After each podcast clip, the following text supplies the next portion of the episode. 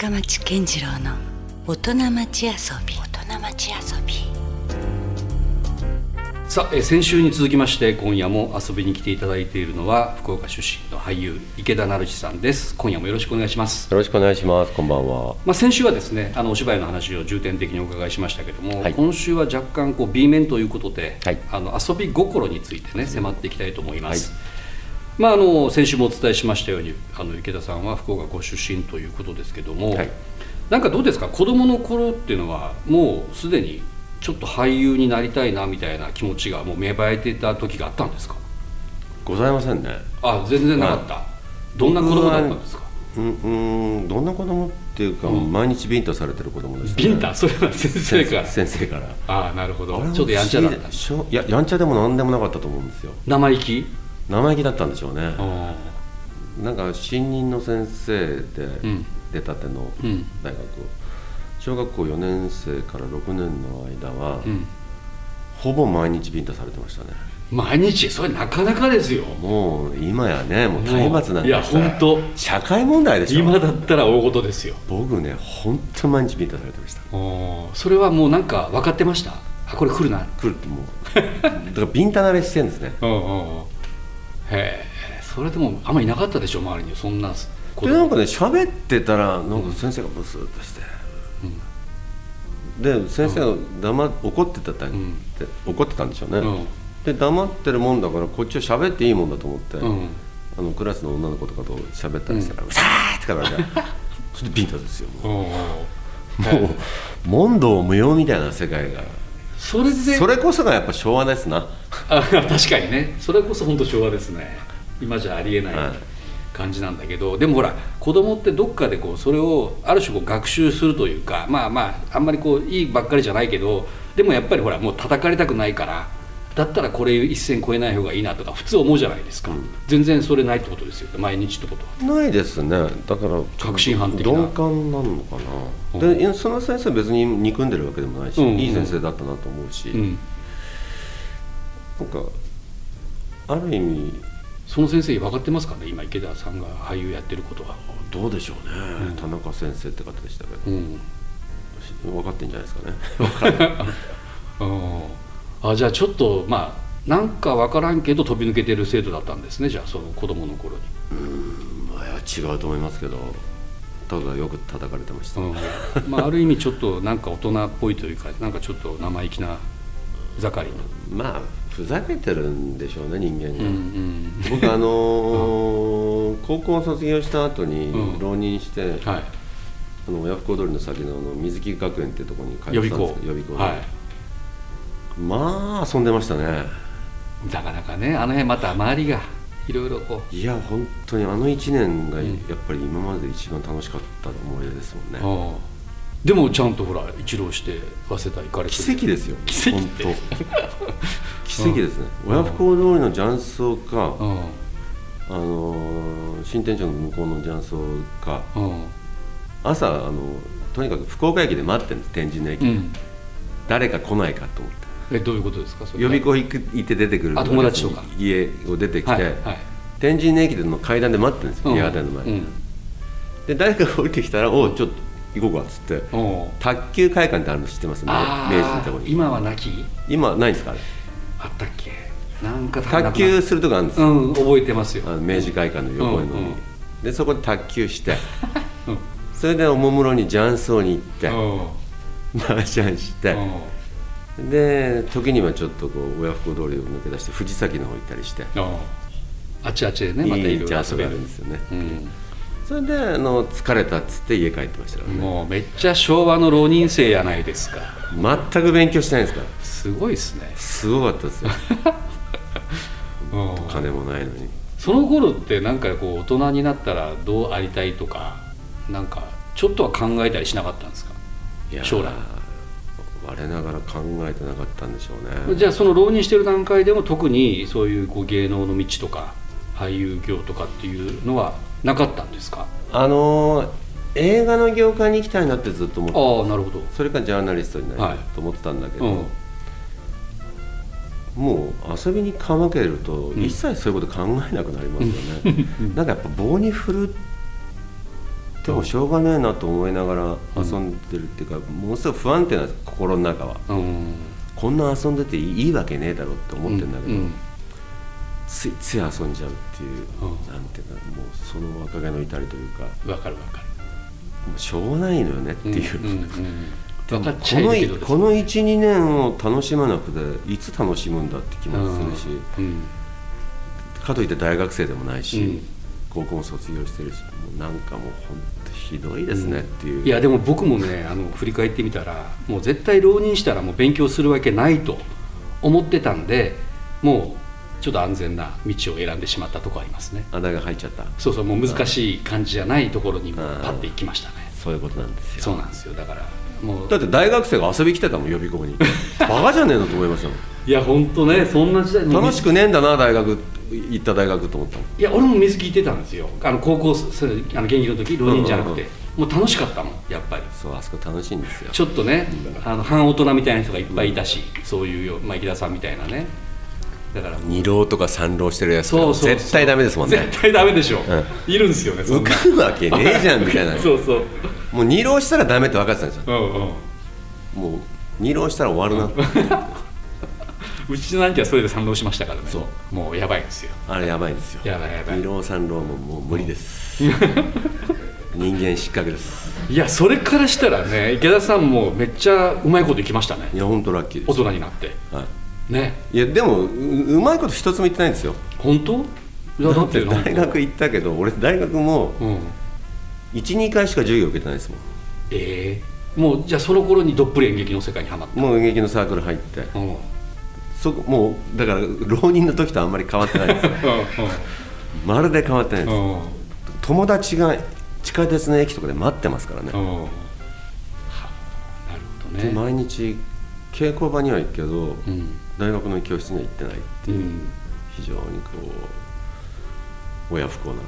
我々の世代は学園紛争とかもなかったし全然本当は行こうと思ったら行けたんだけどもまるでその段階の世代の、ね、大学をちょっとこうあのドロップアウトしてるぐらいのそういう日々だったんです。就職はしなくてもうん。なんとかなるやみたいなのがあったんでしょうね、うんうん今考えてると何考えてんだと思いますけどね、うんうんでそういう時にその大大学でその演劇の世界に出会ってやっぱりこうあこれかなっていうものはあったんですか？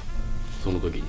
やっぱその頃の先輩とかその時のなんか芝居のたしなみみたいなのが良かったんでしょうね、うん。だからこれは続けていっても飽きないだろうなっていうのはうん思ったと思うので、うん。だからいまだに続いてるんだと思いますね。まあ、今日はその遊び心がテーマということなんですけどまさにその遊びから生まれた人生みたいな、いや本当ですよ、うん。もうだって俺二十歳ぐらいでしょ、うん、40年ですもん。もねえそのまま。うやっぱりちょっと人間的にどうかしてますよね。自分でもそう思いますわ。いやそれででも食っていけてるし。全然いやそれがまたその大学の時の30ぐらいまでは全く食えてないですよ。ああまあ確かに。大貧乏ですもん。ねなかなか音も楽ういくつアルバイトしたか分かんないですもん。うんやっぱある程度その成功行くまではちょっと道のりがありますよね。でまたどこのアルバイト行っても楽しいんですよね、またアルバイトはバイトで、うんうん、どんなバイトしてたんですか例えばいやもう基本はあの赤坂のナイトクラブのうん。ラテンっていうところ。お結構大人の世界に行ってすました。ねごい有名なところなんですけど、はい。そこで照明のバイトが基本なんですけど、うんうん他はもうなんかあのスニーカーの靴ひもにアイロンプリントをしたりとかおう。布団屋とかおう。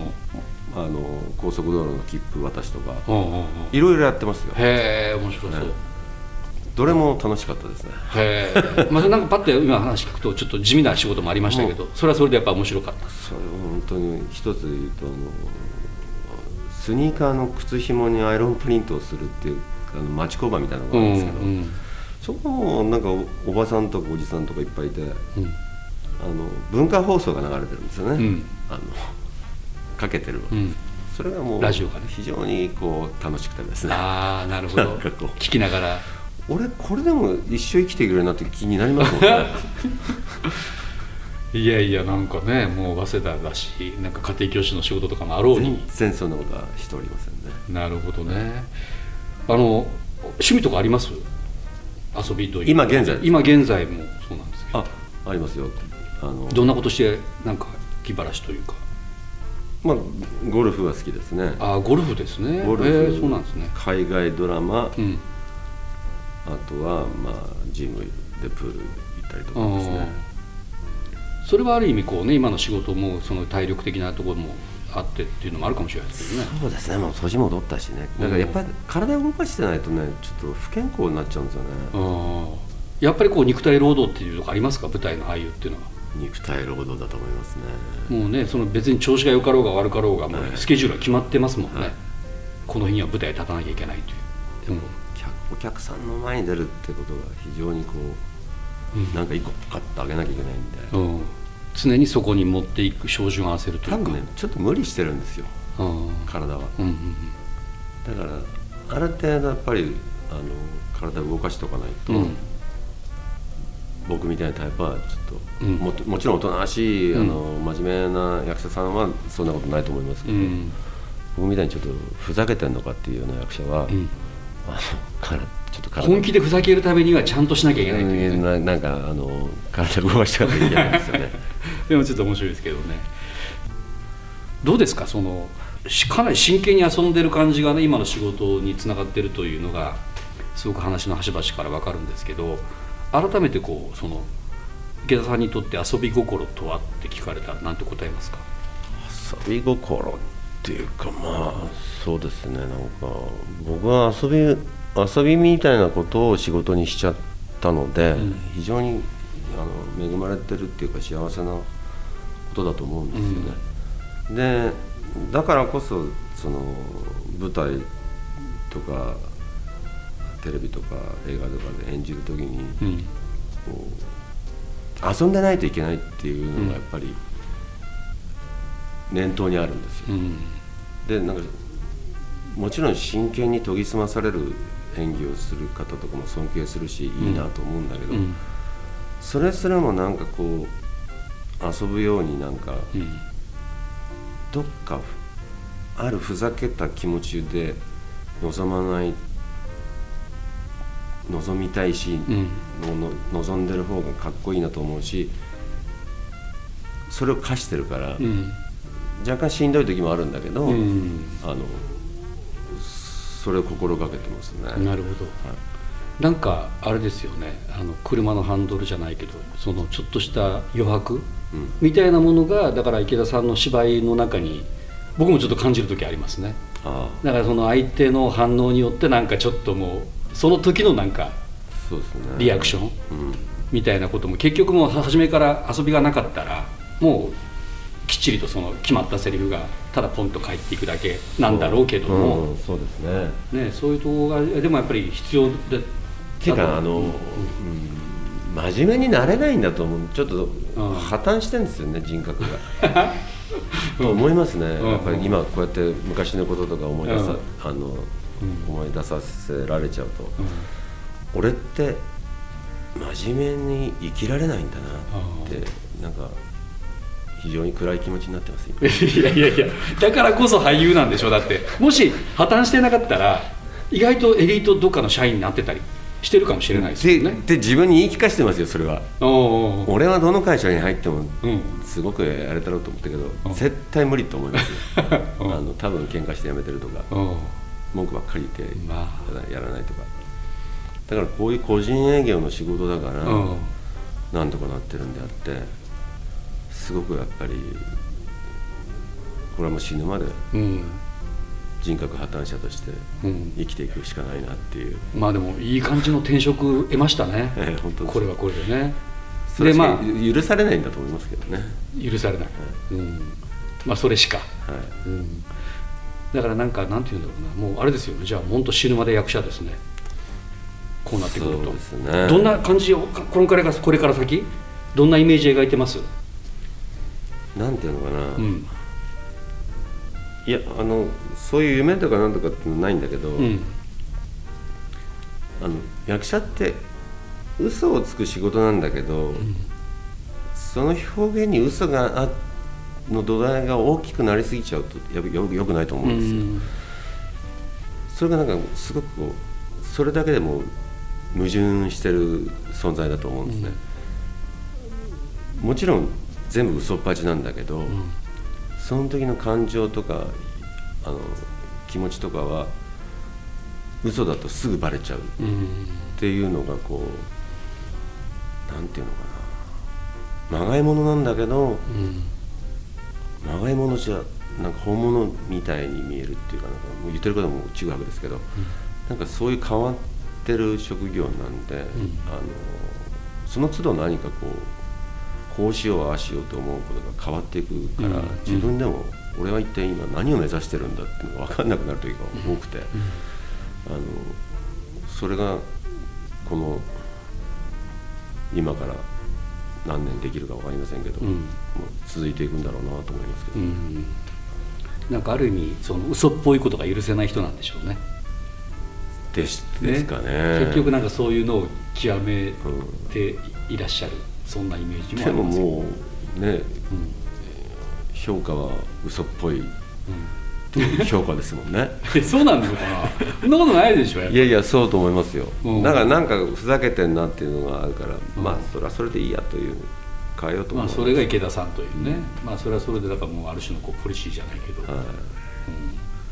言ってることがよくわかんないですもんね、僕ねいやだからなんかね今ほら還暦じゃないですか、はい。だからやっぱ70の池田さんああるいは80の池田さんがどんなお芝居をしているのかというのもめちゃくちゃ楽しみでね。そうですすね。もうこれは本当に呼んでいただくしかないので。そうだからそこでもやっぱふざけといてほしいです。よやっぱり。そう。こうなってくると。そうするとなん面倒くさがられるんですよね。なんだあのじじいみたいな。うんうん。いいじゃないですか。もうそれはそれで。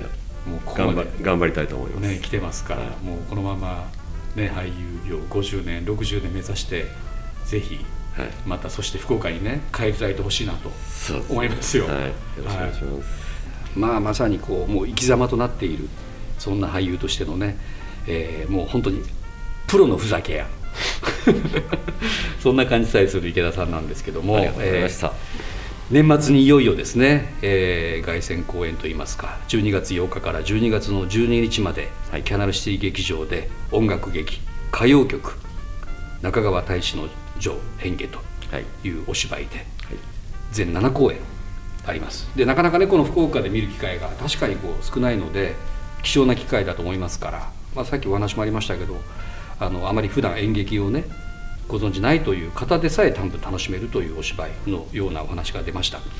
むしろそういう方に楽しんでいただくあむしろね。はい。うん、じゃあ最後にやっぱり改めてあの池田さんの言葉でリスナーの皆さんにですね、このお芝居についてメッセージをお願いします、えー音楽劇歌謡曲非常にすっきりしない、えー復讐劇かもしれませんが、えー中川大志君は非常にすっきりしたいい男でございます。